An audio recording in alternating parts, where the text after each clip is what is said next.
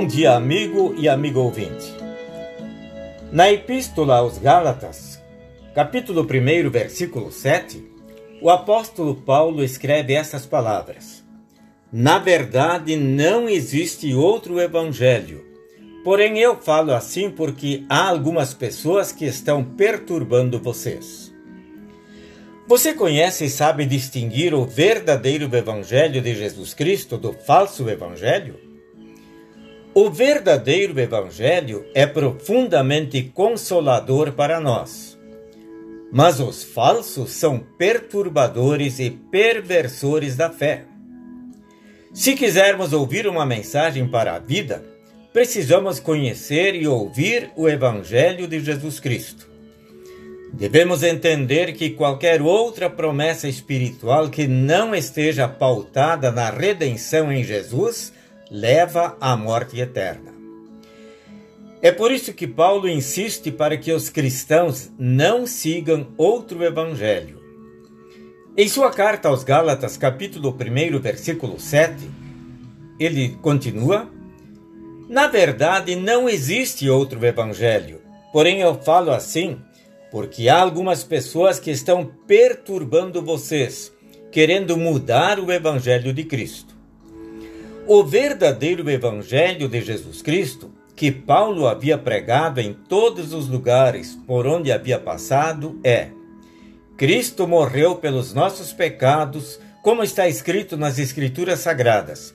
Ele foi sepultado e no terceiro dia foi ressuscitado, como está escrito nas Escrituras.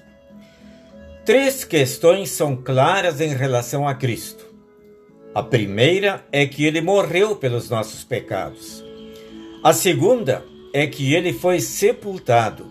E a terceira é que ele ressuscitou dos mortos no terceiro dia. Continuar firme nessa fé nos traz a salvação. Quem assim crê, permanece feliz e consolado. Contudo, quando esta mensagem é acrescida de outras supostas exigências, como estavam fazendo algumas pessoas da Galácia, então está sendo declarado que aquilo que Cristo fez para nos salvar não foi suficiente e que nós precisamos participar da conquista da nossa salvação. Isto é perversão do Evangelho, como Paulo chama, é outro Evangelho, que não existe e que, portanto, é falso. Por isso, creiamos na verdade que Jesus Cristo sofreu e morreu, foi sepultado e ressuscitou dos mortos para a nossa salvação.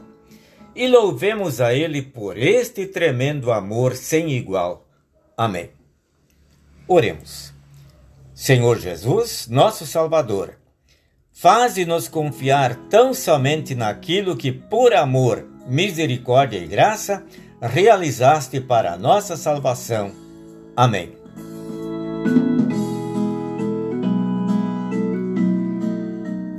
Esta mensagem foi redigida pelo pastor Egon Starosky e está registrada no devocionário 5 Minutos com Jesus, edição especial. O Senhor a todos abençoe e guarde. Amém.